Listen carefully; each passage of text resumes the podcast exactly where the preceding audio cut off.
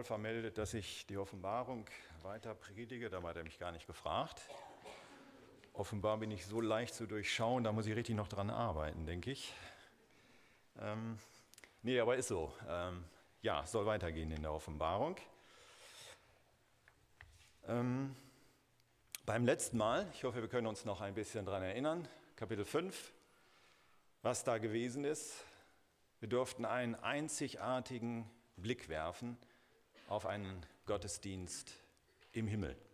Johannes wurde Ohrenzeuge eines neu komponierten Liedes, das dort gesungen wurde und das die Großtat Christi gefeiert hat, die Christus vollbracht hat, und zwar auf Golgatha. Er wurde Augenzeuge, wie Milliarden über Milliarden Engel Christus zujubeln. Und er hörte diese sprechen von Macht und von Stärke, die Christus nun empfangen hat. Wer beim letzten Mal da war, dem ist vielleicht aufgefallen, dass ich genau darauf überhaupt gar nicht eingegangen bin. Dass ich das übergangen habe. Ich möchte es mal so sagen, diese Machtübernahme, die da stattgefunden hat, beziehungsweise die da besungen wird. In Kapitel 5, Vers 12. Das ist der Vers 12. Ja, ich habe es ausgelassen, weil ich denke, dass jetzt, wo wir uns dem sechsten Kapitel nähern oder im sechsten Kapitel sind und vor der Öffnung des ersten Siegels stehen, dass es jetzt viel besser ist, da noch mal kurz drauf zurückzugehen, auf diesen Vers 12.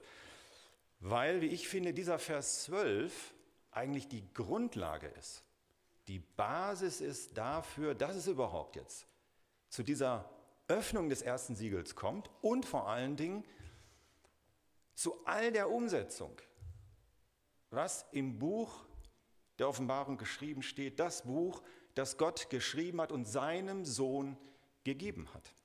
Gegeben hat, um es umzusetzen. Und dafür ist dieser Vers 12 die Basis. Der Sohn Gottes hat Macht und hat Stärke empfangen. Macht und Stärke sind nun sein. Er verkörpert sie geradezu. Es ist interessant, auf diese Wörter ein bisschen mal einzugehen. Von dem griechischen Wort für Macht haben wir das deutsche Wort Dynamit abgeleitet oder Dynamik. Und welches Ausmaß, ja welche Heftigkeit diese Macht des Christus annehmen kann, eines Tages auch annehmen wird, das beschreibt Petrus in seinem zweiten Brief. Es ist eine Macht, und jetzt kommt, es ist eine Macht, die am Tag des Herrn sowohl die Erde verbrennen wird, mit allem, was darauf ist, schreibt Petrus, als auch die Himmel. Das heißt, diese Macht wird die Stratosphäre dieser Erde vernichten und sie wird das ganze Universum zugrunde gehen lassen, um Platz zu machen für einen neuen Himmel und eine neue Erde. Das ist eine schwindelerregende Macht, oder? Eine schwindelerregende Macht. Stellen wir uns das vor. Eine Macht, die diese Erde verbrennen lässt. Die Stratosphäre der Erde und das ganze Universum. Ergänzend dazu hat Christus auch noch Stärke empfangen. So singen es die Engel. Das griechische Wort meint, er hat Können empfangen, Fähigkeit empfangen. Also ergänzend dazu, zu dieser Macht. Alles das, was Christus benötigt, um das Buch seines Vaters, das er in Händen hält, umzusetzen, Wirklichkeit werden zu lassen, ist jetzt in ihm vereint. Dynamik, Power würden wir sagen auf Neudeutsch, sowie Können und die Fähigkeit. Und im Vers 12 steht noch mehr. Christus hat auch empfangen Weisheit sowie Majestät. Und, da steht noch ein schönes Wort, Reichtum. Reichtum. Reichtum bedeutet in diesem Zusammenhang, dass Christus Macht, Stärke, Weisheit, Majestät in Hülle und Fülle, unbegrenzt empfangen hat und besitzt. Das, das ist Christus. Das ist Christus, jetzt wie er leibt und lebt. Das ist auch der Herr unserer Gemeinde. Das ist dein Herr. Weißt du das? Das ist dein guter Hirte, der dich liebt und der mit dieser Macht und mit dieser Stärke und mit dieser Weisheit und mit dieser Majestät über dir wacht, wenn du an ihn glaubst. Während Milliarden Engel Christus mit Superlativen überschütten, steht einer abseits und muss sich das widerwillig und zähneknirschend auch mit anhören.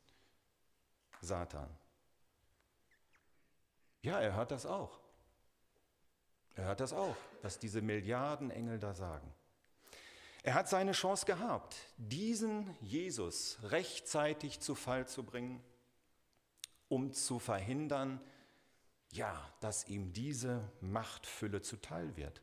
Und was hat Satan nicht alles für Hebel in Bewegung gesetzt, um diese Machtübernahme zu vereiteln?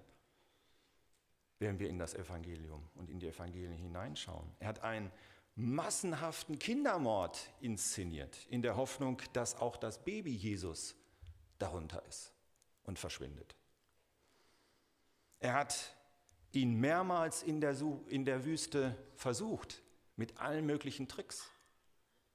Mit Verdrehung von Gottes Wort, mit Schamoffensive, mit einem großen Deal, den er ihm angeboten hat. Alles vergeblich.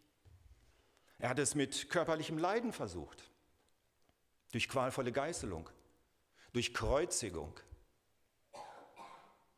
Und er hat es mit der beängstigenden Aussicht auf den Tod versucht. Ja, der Tod. Für ein Wesen, das bis dahin für sich selbst nur Unsterblichkeit und ewige Existenz kannte. Eine völlig unbekannte Erfahrung, der Tod. Trotz all dieser Tricks und Attacken hat es Satan nicht geschafft, diesen Moment von Vers 12 zu verhindern. Was allerdings nicht heißt, dass er jetzt völlig tatenlos zusieht, wie der Heilsplan Gottes seinen Lauf nimmt. Oh nein.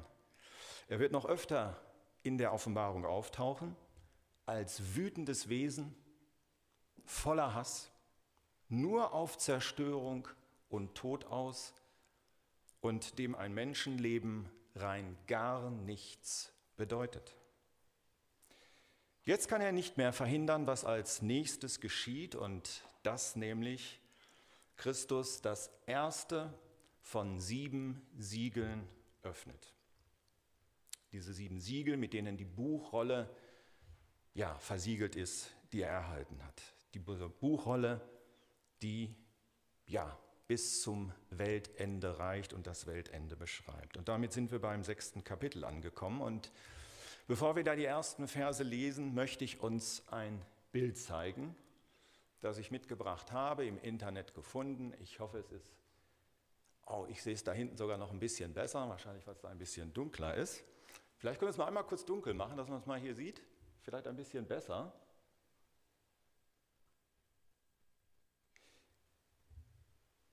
Wenn nicht, dreht euch mal einmal ein bisschen um, wer noch ein gutes Halsgelenk hat und sich umdrehen kann.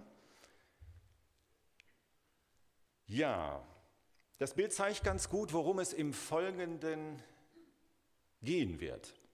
Es wird gehen um vier Reiter, vier verschiedenartige Reiter auf vier verschiedenfarbigen Pferden.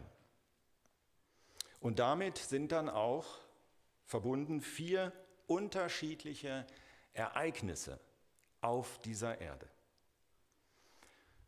Ich sagte vier Reiter, vier Pferde. Ja, und da ganz rechts hat sich noch jemand sozusagen ins Bild geschlichen. Dieser Typ da im Kartoffelsack, den man da ganz rechts sieht, um es gleich vorwegzunehmen. Das ist kein Mönch. Es ist auch nicht der Imperator aus Star Wars, da braucht ihr euch auch keine Hoffnung zu machen. Ähm, wer das sein wird, werden wir dann noch dazu kommen, wenn wir uns dieses Pferd genauer anschauen. Ja, aber trotz alledem, trotz diesem Typen da ganz rechts, äh, dieses Bild will die Bibel schon ernst nehmen und tut es auch, auch wenn es nicht ganz biblisch ist, wenn man genau hinguckt. Äh, ein kleines Detail hat sich da nämlich eingeschlichen, das, und das werden wir gleich sehen und hören, im Bibeltext nicht zu finden ist. Es ist ein Motiv, ja, das, wenn man im Internet guckt, ähm, ja, es ist ein offensichtlich sehr beliebtes Motiv. Man findet es viel, aber auch schon in der Vergangenheit ein beliebtes Motiv von Künstlern. Man findet es auf Kupferstichen und auf irgendwelchen Holzschnitten, große Altarbilder natürlich in den Kirchen. Selbst in Luthers erster Übersetzung vom Neuen Testament ist es zu finden. Es ist ein Motiv, das seit jeher, vielleicht weil es ein bisschen was Rätselhaftes hat, seit jeher Menschen fasziniert. Es fasziniert und hat fasziniert falsche Propheten wie Nostradamus im 16. Jahrhundert. Es hat in der heutigen Zeit und fasziniert Menschen. Schmusesänger wie Chris de Burgh, wer ihn kennt, singt ein Lied über Lean, aber auch die etwas härteren Metal-Bands wie Judas Priest. Ein weit verbreitetes Motiv. Allerdings, ja, wenn man sich dann diese Botschaften anhört, wird deutlich, die Ansichten, die da vermittelt werden, sie treffen es nicht. Sie treffen es nicht, was eigentlich Gott mit diesen Reitern ausdrücken will, sagen will. Es fehlt letztendlich an der nötigen Erkenntnis. Und damit ja, beweisen eigentlich all diese Menschen, diese Künstler, dass das Wort voll zutrifft, was wir schon in Kapitel 1, Vers 1 gelesen haben, womit die Offenbarung beginnt, dass sie nämlich von Gott geschrieben wurde, nicht für neugierige Ungläubige, sondern einzig und allein für seine Knechte. Für seine Knechte, um ihnen mitzuteilen und zu zeigen, was bald geschehen muss. Nur für sie. Sie werden es verstehen. Nur sie, die den Heiligen Geist besitzen, sind in der Lage, die Offenbarung und auch diese vier Reiter in rechter Weise zu verstehen. Jetzt haben wir das Bild und jetzt wollen wir den ersten Part mal lesen. In Kapitel 6, die Verse 1 und 2. Und ich sah, wir sind also hier bei Johannes, dieses Ich ist Johannes, und ich sah, als das Lamm eines von den sieben Siegen öffnete, und hörte eines von den vier lebendigen Wesen wie mit einer Stomme, äh, Donnerstimme sagen, komm. Und ich sah und siehe ein weißes Pferd, und der darauf saß, hatte einen Bogen, und ihm wurde ein Siegeskranz gegeben. Und er zog aus, siegend und um zu siegen. Das ist das erste Pferd. Christus bricht das Siegel. Das, was man vielleicht hier überliest, was aber eigentlich sehr, sehr interessant ist, ist, er bricht das Siegel und jemand anderes redet. Das Reden übernimmt jemand anders. In diesem Fall ist es das erste der vier lebendigen Wesen und sie sind uns bekannt, denn Johannes hat sie schon gesehen zuvor und sie sind beschrieben in Kapitel 4. Die hebräischen Begriffe im Alten Testament für diese vier Wesen, denn auch dort tauchen sie schon auf. Der hebräische Begriff beschreibt ein gefährliches Tier, ungezähmt, freilebend und groß. Und diese Beschreibung, die sehr, wie ich finde, sehr ehrfurchtgebietend ist, beklemmend vielleicht auch ein bisschen ist, aber sie passt. Und sie passt insofern, als dass diese vier Wesen eine bedeutsame Rolle in den kommenden Gerichtsereignissen einnehmen werden. Und sie passt außerdem auch insofern, als dass die vier Wesen, wie dieses erste, wie mit einer Donnerstimme Befehle erteilen können. Sie können wie mit einer Donnerstimme Befehle erteilen. Und das ist ein höchst beeindruckender Vergleich, wie mit einer Donnerstimme. Weil nämlich im Alten Testament und auch später in der Offenbarung die Stimme Gottes so beschrieben wird. Das verdeutlicht, dass es Wesen sind von außergewöhnlicher Qualität und Größe. Schon mal bei einem Gewitter draußen gestanden? Bestimmt, ne?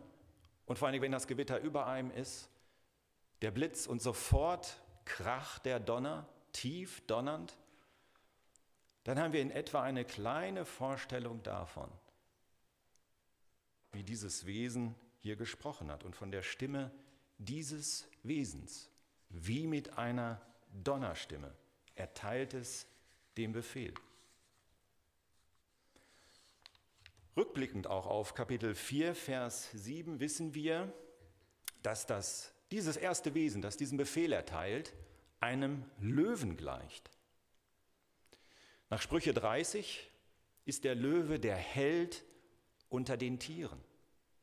Er weicht vor nichts zurück und niemand kann ihm widerstehen. So wird er beschrieben. Und so sehen dann auch die Eigenschaften dieses ersten Wesens aus. Das will uns das mitteilen, dieser Vergleich. Das heißt, was es befiehlt und was anschließend auf dieser Erde passieren soll, das wird von nichts und niemandem aufzuhalten sein. Von keinem Satan, von keiner Weltorganisation und erst recht von keinem Menschen. Christus öffnet ein Siegel und eines der vier Wesen erteilt daraufhin einen Befehl. Das ist insofern auch interessant. Christus und diese vier Wesen, sie arbeiten Hand in Hand. Hand in Hand. Etwas, das Christus auch mit der Engelschar noch tun wird im Himmel. Die ganze Himmelswelt wird in die Umsetzung des Buchinhaltes mit eingebunden. Christus hätte das doch auch selbstredend alleine tun können. Befehlen, diesen Befehl aussprechen können. Und auch alles andere alleine machen können. Gerade jetzt, wo ihm die Macht und die Stärke alles verliehen ist. Tut er aber nicht. Tut er nicht. Er bindet die Wesen mit ein, er wird die Engel mit einbinden. Kommt uns das, kommt uns das irgendwie bekannt vor? Handelt er nicht ganz ähnlich auch an uns? Es wäre für ihn doch kein Problem, die Verkündigung des Evangeliums und den Bau der Gemeinde alleine in die Hand zu nehmen, ohne uns Menschen. Wäre ihm das unmöglich? Braucht er uns unbedingt, um Evangelium zu verkündigen und Gemeinde zu bauen? Ich denke, wenn wir meinen, er braucht uns, da denke ich, ist das vermessen. Er braucht uns nicht. Wie es mal ein Prediger gesagt hat, das Einzige, was er brauchte und wessen er bedurfte, das hat er mal gesagt, das war ein Esel. Ein Esel, um nach Jerusalem einzureiten. Sonst finden wir in der Schrift nichts, was er bedurfte. Nein, er braucht uns nicht, aber er möchte uns mit einbinden. Es ist sein Wunsch, uns, seine Brüder und Schwestern, in diesen großartigen, also in diese großartigen und diese großen Aufgaben mit einzubinden, Evangelium zu verkündigen und Gemeinde zu bauen. Das ist sein Wunsch, uns mit einzubinden. Wir dürfen wie diese vier Wesen und wie die Engel im Himmel mit ihm Hand in Hand arbeiten. Ist uns das bewusst? Achten wir dieses Privileg und legen uns auch ins Zeug für ihn? Oder missachten wir es und verweigern ihm viel zu oft die Zusammenarbeit? Das erste lebendige Wesen ruft, komm, beziehungsweise geh hin. Beide Übersetzungen sind möglich. Komm, geh hin. Dieses Wesen, es spricht nur ein Wort und sein Wort erfüllt sich sofort. In Vers 2 lesen wir, wen es gerufen hat, ein weißes Pferd und sein Reiter. Und ich sah und siehe ein weißes Pferd und der darauf saß, hatte einen Bogen und ihm wurde ein Siegeskranz gegeben und er zog aus, siegend, um zu siegen. Das hat das Wesen gerufen, ein weißes Pferd und einen Reiter. Ja, damit sind wir jetzt bei der spannenden Frage, aber auch nicht ganz leichten Frage, ja, wen oder was hat er denn jetzt da wirklich? Hat dieses Wesen denn da wirklich jetzt gerufen? Wer ist dieses Pferd? Wen ruft? Oder wer, wer ist dieser Reiter? Ich denke, am sinnigsten ist es, sich an die Frage oder an die Antwort ein bisschen heranzutasten, indem wir vorab klären, wer der Reiter nicht sein kann. Manche Ausleger behaupten, es handle sich um einen Triumphator, den das erste Wesen da ruft. Ein Triumphator. Und diese Ausleger verweisen darauf, dass das Pferd ja weiß ist, also die Farbe des Triumphators habe. Dem ist aber entgegenzuhalten, dass im Altertum die Farbe des Triumphators gar nicht weiß war, sondern purpur. Nicht weiß, Purpur. Römische Kaiser trugen Purpur, nicht weiß. Geistliche Obrigkeit trug Purpur. Dieser Reiter ist demnach kein Triumphator. Andere Ausleger behaupten, es handle sich um einen siegreichen Kriegshelden, den das erste Wesen da ruft. Und sie verweisen auf den Bogen in seiner Hand. Ja, es ist so. Der Reiter hat einen Bogen in der Hand. Aber zu einem Bogen gehört noch etwas ganz Entscheidendes, damit es nämlich auch eine kriegstaugliche Waffe ist. Auf dem Bild hier ist es zu sehen und gerade deshalb ist es nicht so ganz biblisch, dieses Bild. Wie ich eingangs sagte, denn Johannes sieht den Reiter nur mit einem Bogen aber ohne Pfeile, nur mit einem Bogen. Dieser hat keine kriegstaugliche Waffe. Dieser Reiter ist folglich auch kein wirklicher Kriegsheld. Ja, und dann behaupten noch andere Ausleger, es handle sich bei dem Reiter um Christus, um Christus selbst. Und sie verweisen dabei auf die Offenbarung auch auf Kapitel 19, wo Christus auf einem weißen Pferd reite. Im Prinzip nicht schlecht, die Schrift mit der Schrift auszulegen. Was ist dazu zu sagen? Ist es Christus? Nun, es gibt gute Gründe, die auch dagegen sprechen. Stellen wir uns diese Szene hier vor. Wir haben sie gerade gelesen. Wo dieses erste Wesen befiehlt, was macht oder wer steht denn da neben diesem Wesen? Da ist Christus neben diesem Wesen.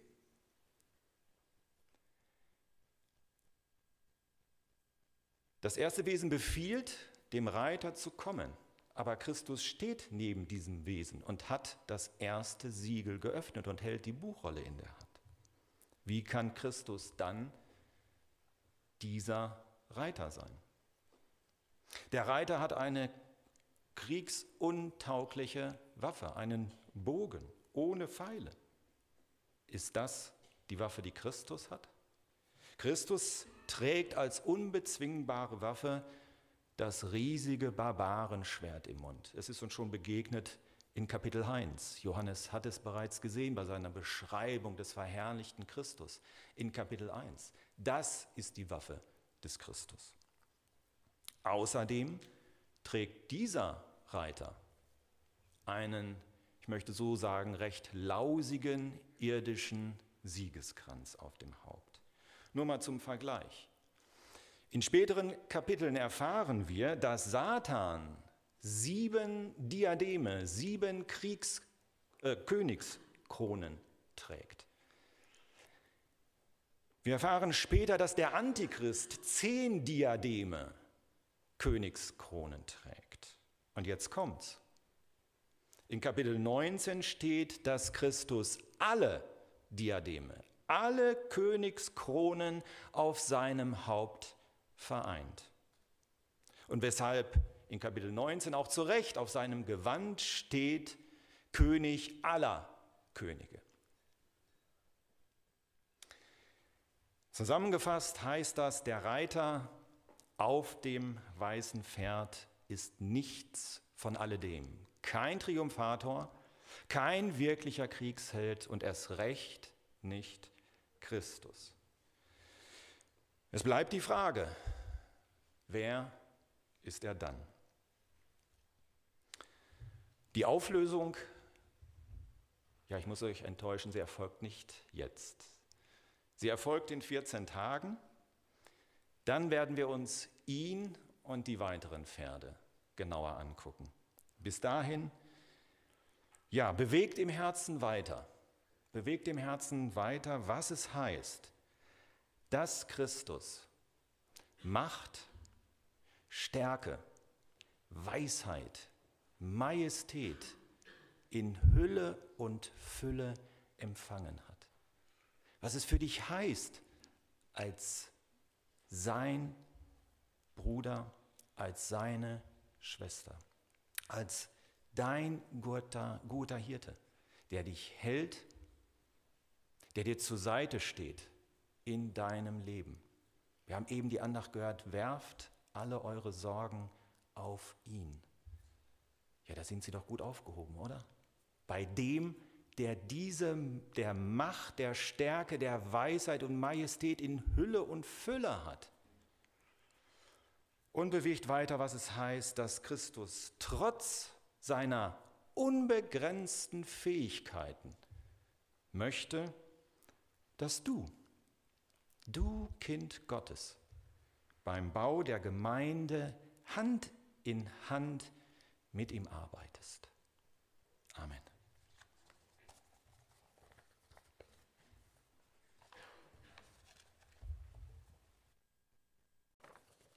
Johann hat es in der vorhin eingangs richtig gesagt. In der Offenbarung geht es um zukünftige Dinge,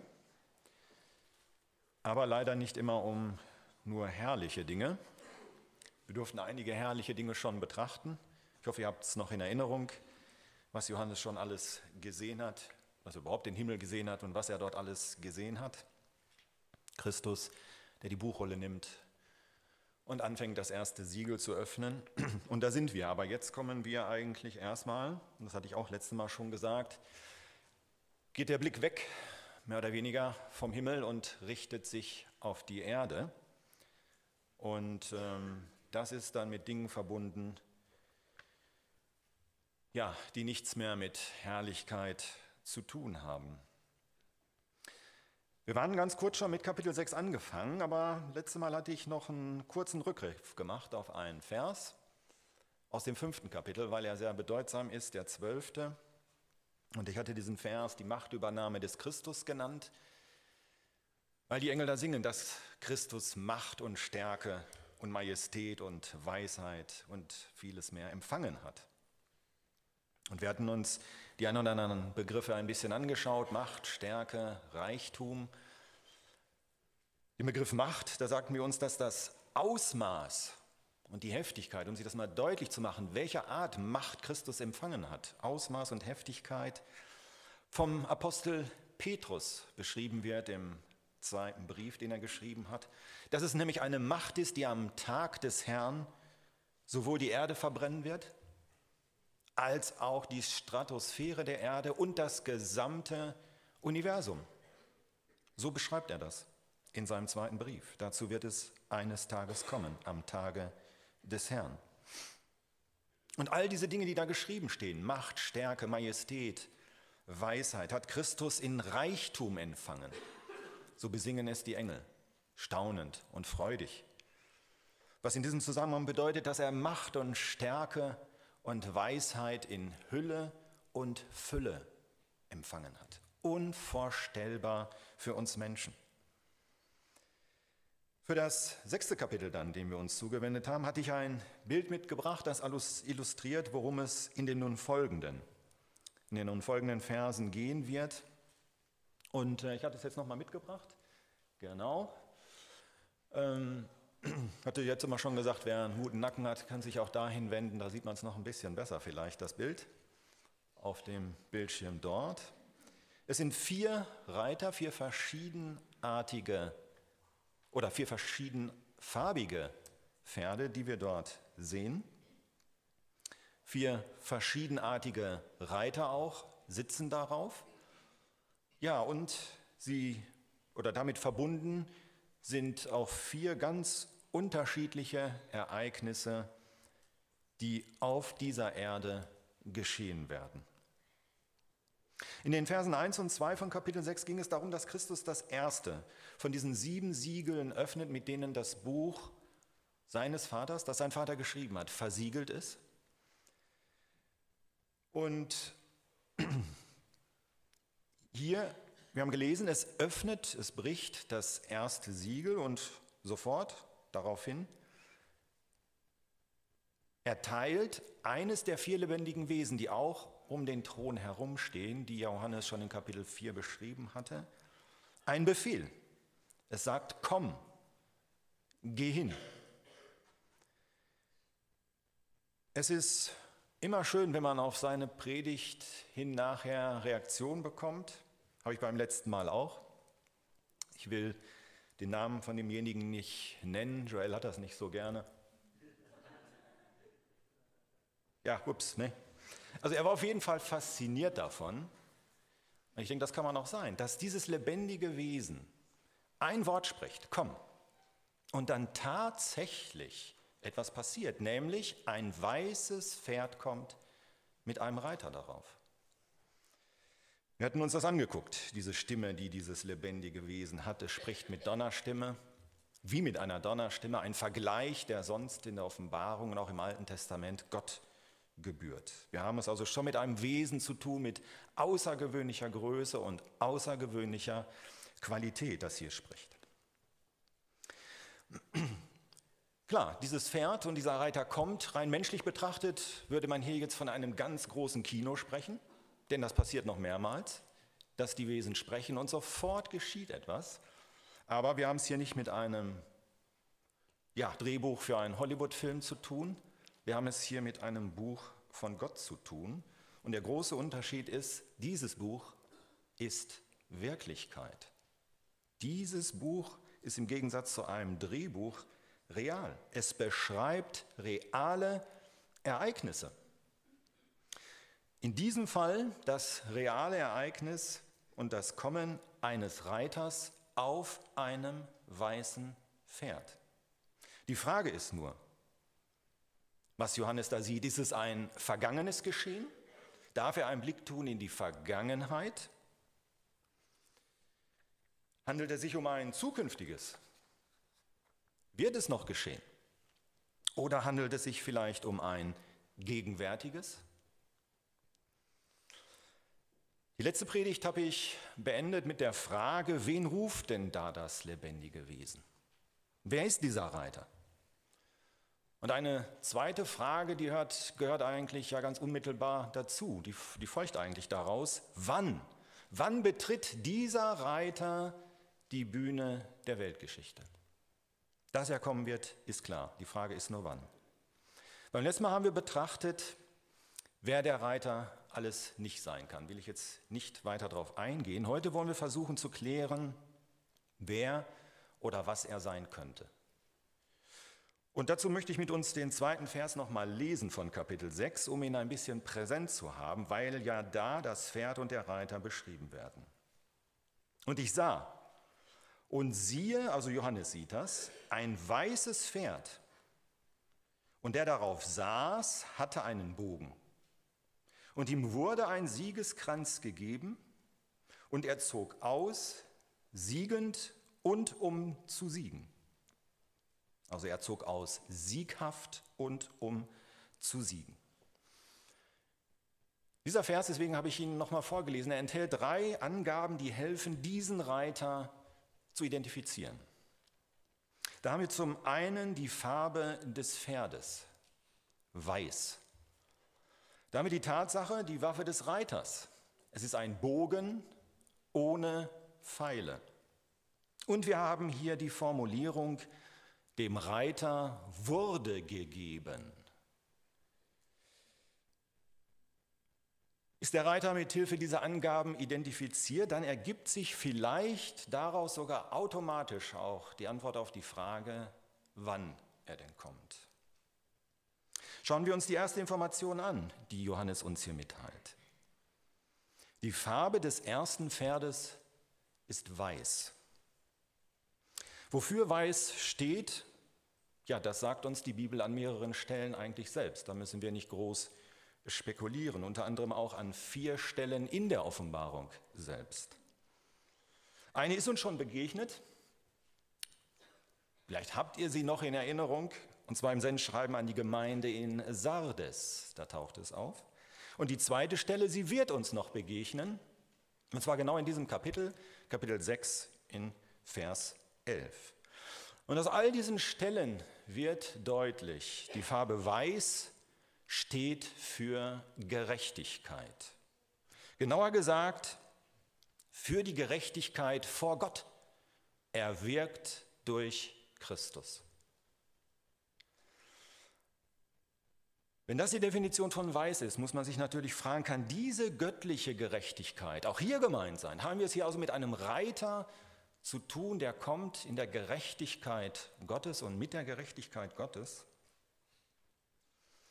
Die Antwort ergibt sich aus dem Zusammenhang. Betrachten wir nämlich die nachfolgenden drei Pferde mit ihren Reitern. So werden wir an ihnen sehen, dass sie allesamt Hinweise auf Unheil sind, nicht auf Heil. Allesamt bringen sie Unheil. Folglich kann auch dieses erste Pferd nicht für göttliche Gerechtigkeit stehen und damit für segenbringende Gerechtigkeit. Das ist ja göttliche Gerechtigkeit. Nein, sondern ebenfalls nur für Unheil, sprich es ist eine unheilvolle Gerechtigkeit, die dieser Reiter bringt. Und unheilvolle Gerechtigkeit kann man auch sagen, es ist die Selbstgerechtigkeit. Interessant nämlich ist in diesem Zusammenhang, wie die Bibel die Menschen am Ende der Tage oder in den letzten Tagen, wie sie es nennt, beschreibt. Die Bibel liefert uns eine Beschreibung, wie die Menschen sein werden. Paulus listet im zweiten Timotheusbrief eine lange, lange Liste von Charakterzügen auf, die diese Menschen, die dann leben werden, haben werden. Und unter anderem heißt es da, dass diese Menschen zwar eine äußere Form der Frömmigkeit haben, aber deren Kraft verleugnen werden. Das bedeutet, das Leben dieser Menschen wird scheinbar fromme, gerechte Handlungen aufweisen. Scheinbar. Es kommt nur scheinbar fromm und gerecht daher. Und es ist, nur, und es ist deswegen nur scheinbar fromm und gerecht, weil sie nämlich die Kraft leugnen, den Ursprung der wirklichen Gerechtigkeit leugnen, und zwar Gott leugnen. Und dass sie gottlos sein werden, das schreibt Paulus ebenfalls in dieser Auflistung. Die Menschen werden gottlos sein und nur einen Schein von Frömmigkeit und von Gerechtigkeit haben. Zu bedenken ist auch, dass ein Zusammenhang besteht, wenn wir von Selbstgerechtigkeit sprechen, dass da ein Zusammenhang ist zwischen Selbstgerechtigkeit und Werkgerechtigkeit. Beides hängt zusammen.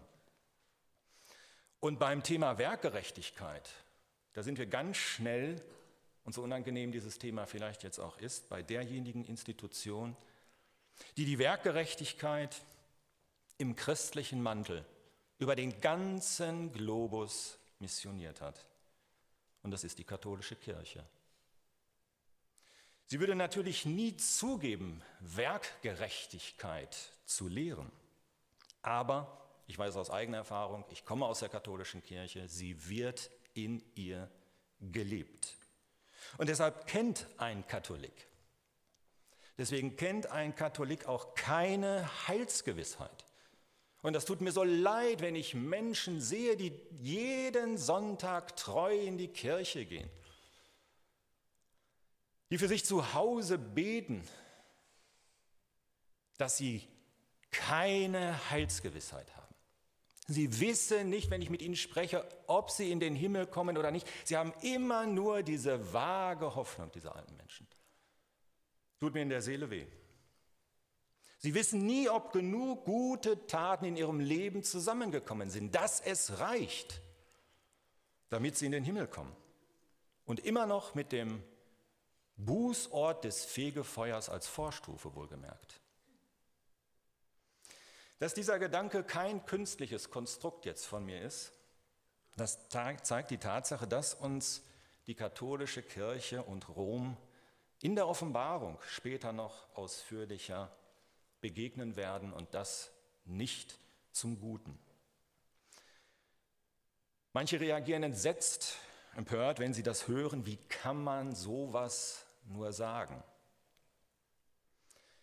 Aber mal ehrlich, Mal ehrlich gefragt, glauben wir denn ernsthaft, dass diese Weltkirche, die seit 2000 Jahren die Welt- und Menschheitsgeschichte mitbestimmt hat und mitgeprägt hat und die sich als Mutterschoß der gesamten Christenheit versteht, sie ist der Mutterschoß, nicht wir, sie dass diese Kirche ausgerechnet in der Endzeit, in der so wichtigen, bedeutsamen Endzeit, keine Rolle spielen wird? Glauben wir das ernsthaft? Kommen wir zur zweiten Information, die uns Johannes hier gibt. Der Reiter hat einen Bogen ohne Pfeile. Es handelt sich also um eine entschärfte Waffe, was darauf schließen lässt, dass dieser Reiter seine Siege ohne Krieg einfährt. Frieden schafft ohne Waffen. Kennen wir diesen Slogan? Frieden schaffen ohne Waffen der UNO? Kennen wir das Symbol? Flu äh, Schwerter zu Flugscharen der UNO? Auch dieses Detail führt uns, wie schon bei der ersten Information, in die letzten Tage, wie die Bibel sie nennt. Die Bibel sagt uns, dass der Antichrist seine Macht gründen wird. Worauf? Auf Krieg? Nein, auf jede Art von Betrug und Täuschung. Und dass er Frieden schaffen wird, wodurch? Durch Abkommen und Verträge. Zum Beispiel mit Israel. Im Buch Daniel lesen wir davon. Also nicht durch Kriege. Den einzigen Krieg, von dem die Bibel spricht, in den er ziehen wird. Die Offenbarung, wir werden irgendwann dahin kommen, nennt ihn den Krieg von Armageddon. Den wird er sang- und klanglos verlieren. Dieser Reiter, er trägt den Siegeskranz. Ja, es ist der Siegeskranz der Welt, die die Welt ihm gibt, für seine Friedenstaten. Haben wir damit die Antwort? Stellt der Reiter auf dem Pferd also den Antichristen dar, von dem die Bibel spricht, der kommen wird? Schauen wir auf die dritte Information. Johannes schreibt, dem Reiter wurde gegeben zu siegen. Ich weiß nicht, wie es euch geht, ist eigentlich eine eigenartige Formulierung. Ihm wurde gegeben zu siegen. Das heißt ja, dieser Reiter, er siegt also nicht durch eigene Kraft und Stärke. Ihm wurde gegeben zu siegen. Aber wer gibt sie ihm? Sodass er von Sieg zu Sieg, so lesen wir es ja hier, über die Welt reiten kann. Nun, im Griechischen steht ja eine Zeitform, die als das göttliche Passiv bezeichnet wird. Das heißt, auch wenn Gott hier nicht ausdrücklich genannt wird, so ist er derjenige, der gibt. Der also in diesem Fall dem Reiter die Siege gewährt. Er lässt es zu. Gott selber ist es. Was ist damit gemeint? Gott gewährt es. Gott gibt sie ihm. Es ist das Prinzip, dass überall dort, wo Gott seine schützende Hand zurückzieht, der Böse sein Werk tun kann. Aber nur dann. Denken wir an Hiob. Denken wir an Hiob. Genau da war es mehrere Male so in Hiobs Leben. Satan ist ein Höllenhund. Er ist ein Höllenhund, der an der Kette liegt und nur so weit um sich wüten kann, wie Gott Leine gibt und nicht weiter. In dem Ausdruck wurde gegeben, steckt allerdings noch mehr. So sagt uns die Offenbarung in Kapitel 13, dass der Satan dem Antichristen ebenfalls geben wird. Ebenfalls geben wird. Was? Satan wird dem Antichristen seine Macht geben, seinen Thron geben und seine Kraft. Satans Macht ist groß, vertun wir uns nicht.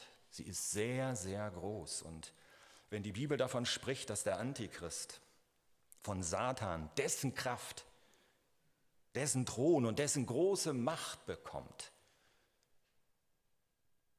dann sollte uns das Respekt einflößen.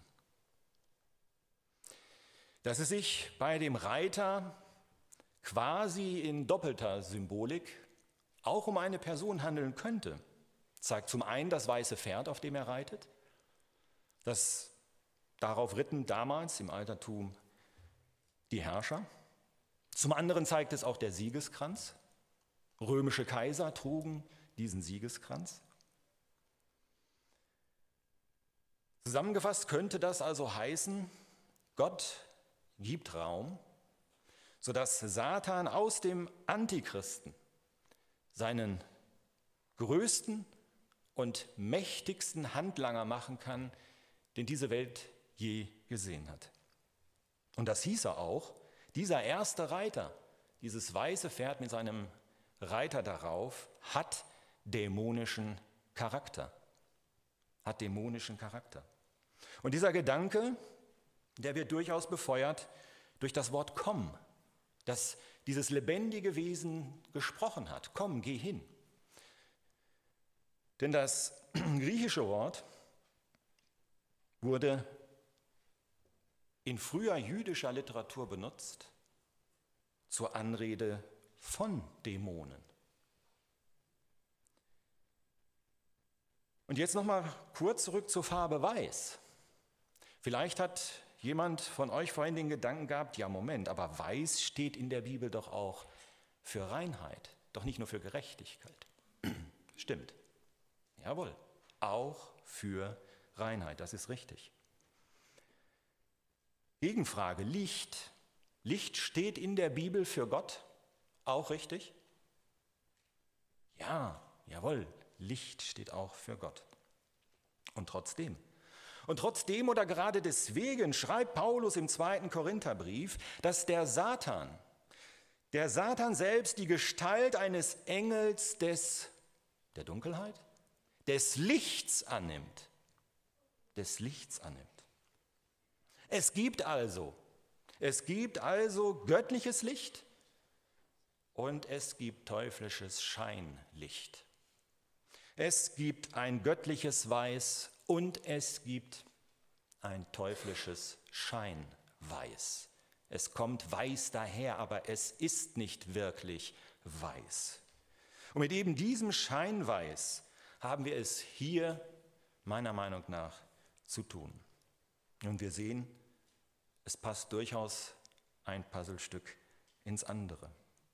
Ja, ist der Reiter auf dem weißen Pferd jetzt identifiziert? Also meiner Meinung nach ja, aber ich möchte betonen, ich will es nicht immer wieder sagen, aber das ist eben so, wenn man sich mit der Offenbarung beschäftigt, es ist meine Erkenntnis der Dinge. Wer da ähm, eine begründet andere hat, der darf sie auch gerne haben. Es ist meine Erkenntnis der Dinge. Dieser erste Reiter, er steht meiner Meinung nach für den Antichristen, auch für den Antichristen, der am Ende der Tage kommen wird und dessen Macht sich scheinbar unwiderstehlich über immer weitere Teile der Welt wälzen wird. Er wird das Charisma und das Selbstbewusstsein eines Siegers haben. Und er wird von Sieg zu Sieg eilen, und denn das sagt uns Johannes hier. Er zog sieghaft aus. Er hat das Charisma und das Selbstbewusstsein eines Siegers, um zu siegen. Und er wird von Sieg zu Sieg eilen. Dieser erste Reiter steht aber auch für alle Vorläufer des Antichristen.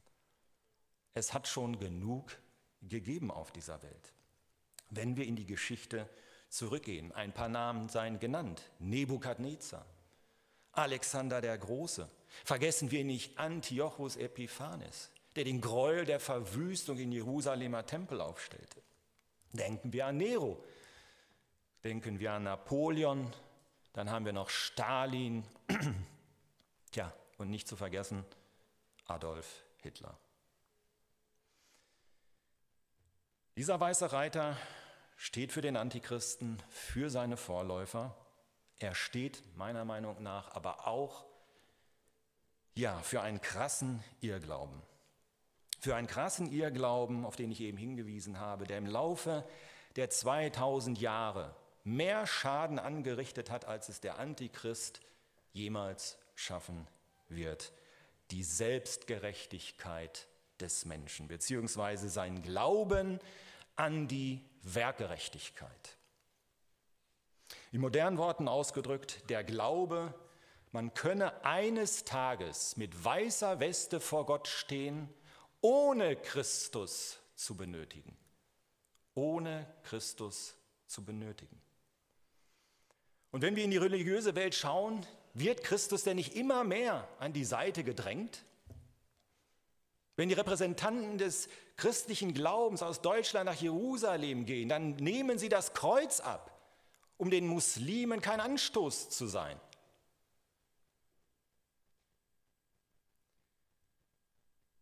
Ja, auf diesen Punkt möchte ich zum Schluss unser Augenmerk richten. Auf diesen Punkt der Werkgerechtigkeit. Auf diesem Punkt, weil er uns im Leben nämlich wesentlich näher ist, als, das, als alle spekulieren um den Antichristen. Und weil Gott uns genau in diesem Buch hier, in der Offenbarung, ans Herz legt, nämlich Folgendes zu bedenken. Es gibt zwei Arten von Kleidern, mehr nicht. Zwei Arten von Kleidern, die ein Mensch tragen kann. Und eines von beiden trägt ein Mensch auf jeden Fall. Eines von diesen beiden Kleidern. Entweder trägt er das reine, glänzende Kleid des wiedergeborenen Christen oder er trägt das von Sünde besudelte Kleid. Diese beiden Kleider stellt uns die Offenbarung vor. Und beide Arten von Kleider können wir ja in der Bibel, in der Offenbarung nachlesen, in den Sendschreiben an die Gemeinde in Sardes oder eben in Offenbarung 19. Und du und ich, du und ich, wir haben die Wahl, uns zu entscheiden. Wir entscheiden hier auf Erden darüber, welches Kleid wir in der Ewigkeit tragen werden. Das entscheidet sich hier. Wissen wir um diese folgenschwere Wahl, die wir treffen? Wissen wir darum? So wie der himmlische Vater sein Kind eines Tages mit einem reinen, glänzenden Kleid bekleiden wird. Das wird ein wunderbarer Augenblick für die Gemeinde Jesu. So wird er demjenigen, der Christus in seinem Leben abgelehnt hat, vor seinem Thron stehend die Augen öffnen für das besudelte Kleid, das er von der Erde mit in die Ewigkeit genommen hat. Denn vor dem Thron Gottes wird das Lebensbuch eines jeden Menschen aufgeschlagen werden. Und alles, aber auch wirklich alles wird darin stehen. Und dann werden alle diejenigen, die sagen, aber ich habe ordentlich gelebt, ich habe mir nicht zu Schulden kommen lassen, ich habe eine weiße Weste. Diese werden dann an sich hinuntersehen und erkennen, wie ihr Kleid wirklich aussieht, nämlich dreckig und stinkend. Und sie werden sehen, wie viel Sündendreck an ihnen haftet. Und es wird ihnen speiübel vor sich selber werden. Übertrieben dargestellt? Warten wir es ab. Warten wir es ab. Das weiße Pferd, es ist auch eine Mahnung oder als Mahnung zu verstehen. Es mahnt uns zu prüfen, wo wir stehen. Ob wir noch in der unheilvollen Selbstgerechtigkeit und Werkgerechtigkeit stehen oder uns bereits in die rettende Gerechtigkeit des Christus begeben haben. Dieser weiße Reiter, er wird kommen und er wird sein Unheil über die Welt bringen. Aber wenn du, wenn du bis zu deinem Tod nicht an Christus glaubst und ihm nachfolgst, dann reite dieser weiße Reiter schon jetzt durch dein Leben. Schon jetzt durch dein Leben und er wird ewiges Unheil über dich bringen. Amen.